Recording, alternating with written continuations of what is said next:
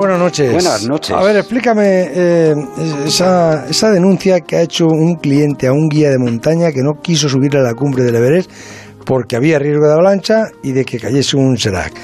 El cliente le pide al guía una indemnización de 85.000 euros porque entiende que él le pagó para que le subiese. Ese- Bueno. ¿Eso cómo va en los contratos de esta gente? Bueno, cada uno firma, por supuesto, los Ah. contratos que quiere y lo que tiene que hacer. El montaña con guías y, y en, y en cualquier otro apartado de la vida es leer bien el contrato que firmas y verla. Son dos americanos, ¿no? Sí, Sí. es una empresa norteamericana que, que realmente es un guía norteamericano porque se llama Garrett Madison y la empresa es precisamente Madison Mountaineering. Ujú. Eh, y, y el quien la ha demandado es un director ejecutivo de una empresa de Silicon Valley que, que había contratado sus servicios. Aproximadamente el- lo que le obligaron a pagar o lo que ha pagado ha sido como 60.000 euros al cambio y lo que le está pidiendo de reclamación son 85.000 euros. Eso es la demanda presentada ante los tribunales, claro. Pero bueno, en estos casos, ¿qué se hace? Si, si le dice, oye, mira, que, que te puede caer una avalancha. La, la verdad es que ¿Cómo no, es eh, la verdad es Claro, que te no, dice, me, no, no, yo no me gustaría ser el juez que vaya a dictaminar esto por muchas razones, porque aquí se están mezclando realmente tres cosas: un asunto judicial, legal, que lo tiene que juzgar un juez y que digo yo que tendrá que tener testigos, pruebas, Mm. etcétera. Por otro lado, lo que es un asunto ético, que es la labor del guía que, hace un guía en montaña. Y luego, por otro lado, yo creo que, que es, digamos que incluso aparte, porque hemos hablado mucho aquí de ello, que es la labor de los guías dentro del Everest. Así que si me preguntas a mí, del campo base al campo 1, que es donde se ha producido el, el Serac ese, es decir, el guía lo que dice es que había un Serac muy grande que en efecto que parecía que se iba a caer.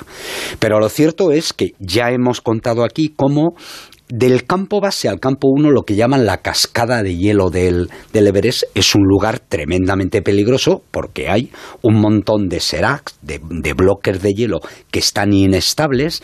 El glaciar se mueve mucho, digamos que el, que el empuje mecánico de la parte de arriba donde se acumula la nieve le hace moverse aproximadamente a un metro diario, lo cual quiere decir que esa masa de hielo hace que se caigan. Se caen tantos los seracs, bueno, yo por allí he pasado cuatro veces.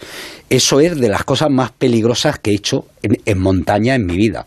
Te- vas por la noche, que hay menos posibilidad, pero, pero tú ¿Por qué hay pasas menos posibilidad por la noche? porque hace más frío y por tanto las masas de hielos están más soldadas. Pero aún así se pueden caer, lógicamente. Pero si pasas a las 12 de la mañana dándote el calor y tal, pues tienes las posibilidades primero de que se caiga algún torreón, pero por otro lado también de colarte dentro de una grieta, ¿no? Así que con todo eso tiene que bailar el guía que dice que te va a llevar a la cumbre del Everest. Primero, un guía no puede, en mi opinión, eh, eh, aquí no estoy, hasta ahora he estado dando datos, pero mi opinión es, un guía no puede asegurar la cumbre del, del Everest a nadie.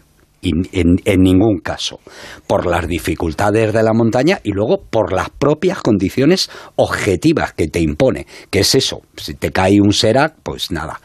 Lo que sí que sé es que los primeros contratos, lo que las agencias te, te garantizaban es que tú podías hacer al menos un intento a la cumbre, que eso es otra cosa diferente. Es decir, yo coloco toda la cuerda fija que llega a la cumbre del Everest y tú después vas a poder hacer un intento. Si en el intento o no puedes, o cambia eh, El tiempo, la me- sí. el tiempo Mm. o, o- o hay algo como esto, ¿no? Algo objetivo, que parece que se va a, a- a caer un Serac, te das la vuelta. Y en ese caso, los contratos que se hacían al principio es, bueno, si no te hemos podido dar la, la oportunidad de intentar tu cumbre del Everest, pues para el año que viene te hago una rebaja del 50 o del 60%, ¿no? Así que todo eso... otra vez. Sí. Normalmente un señor que está en Estados Unidos y que tiene el antojo de ir al Everest va a una empresa de estas y le cobran unos 60.000 euros, ¿no? Sí. 60.000 euros por subirle. Sí, luego, pero que tú puedas intentar. Pero eso, eso que, que, luego tú te tienes que sacar tu billete, ¿no? Sí, eh, prácticamente el, bueno, hemos dicho, eh, te cobran 60.000 euros, pero hay gente que llega a pagar 130.000 euros, que es, ya, ya lo hemos contado aquí. En vez de un intento a la cumbre, te voy a dar dos. En vez de llevar mm, cuatro botellas de oxígeno, te voy a dejar que consumas ocho. Todo eso ayuda a... Y en vez de llevar un serpa por persona, ya, pero te pongo dos. Ya, pues te cobra 120 o 60. Desde que llegas pero y te, cubre, te, cubre todo desde que llegas a Kathmandú hasta ah. que te regresan a Kathmandú. Ya todo. Está. Y luego tú te pagas el viaje, el hotel y todo. Tú te pagas el, el, viaje. Desde Kansas City hasta, hasta Kathmandú. Hasta Kathmandú y, el equipamiento generalmente lo pones tú. es decir, los crampones, las botas, todo el material que necesites para escalar generalmente lo pones tú las tiendas de los campamentos, las cuerdas, las pone la agencia. Y luego si, si el guía tira para adelante y que hay un seraz y dice, cuidado que viene eso, eh, ahí ¿qué, qué, pasa? ¿Quién es el, quién es el responsable? ¿Quién...? El que, el que decide una vez que se inicia la escalada, el responsable siempre es el guía y los clientes eh, ceden su posibilidad de tomar decisiones en favor del guía. Si el guía dice en un momento determinado, nos bajamos, se baja todo el mundo.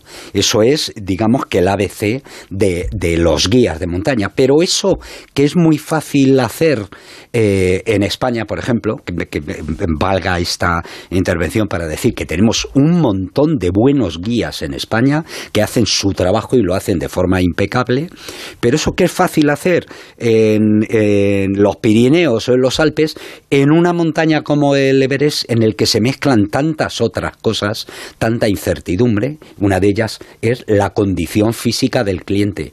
Un cliente a 4.000 metros puede ir bien y a 5.000 también, pero lo mismo a 7.500 metros ya no va tan bien y te puede hacer un edema pulmonar. ¿no? Yo con todo esto creo que, que puede sentar un precedente. En mi opinión, la demanda judicial se va a desestimar, espero. Supongo. Sebas, hasta el lunes. Hasta el lunes. El transistor. José Ramón de la Morena. Mes tras mes, desde hace 14 años, Alquiler Seguro ha pagado puntualmente las rentas el día 5 de cada mes. Y ahora, más que nunca, seguimos haciéndolo como el primer día. Estamos orgullosos de ser la única empresa que garantiza, pase lo que pase, el cobro puntual de las rentas el día 5 de cada mes. Llama ahora al 902 37 57 77 o entra en alquilerseguro.es. Alquiler Seguro. Protección a propietarios. Mamá, mamá, la silla del comedor no es la más adecuada para estudiar. Hija, ya me lo dice también tu padre en su teletrabajo. Pasaremos por la exposición de Mercaoficina, que tiene miles de sillas giratorias y fijas desde 25 euros, y todo quedará solucionado al momento. O bien, a través de su página web, Mercaoficina,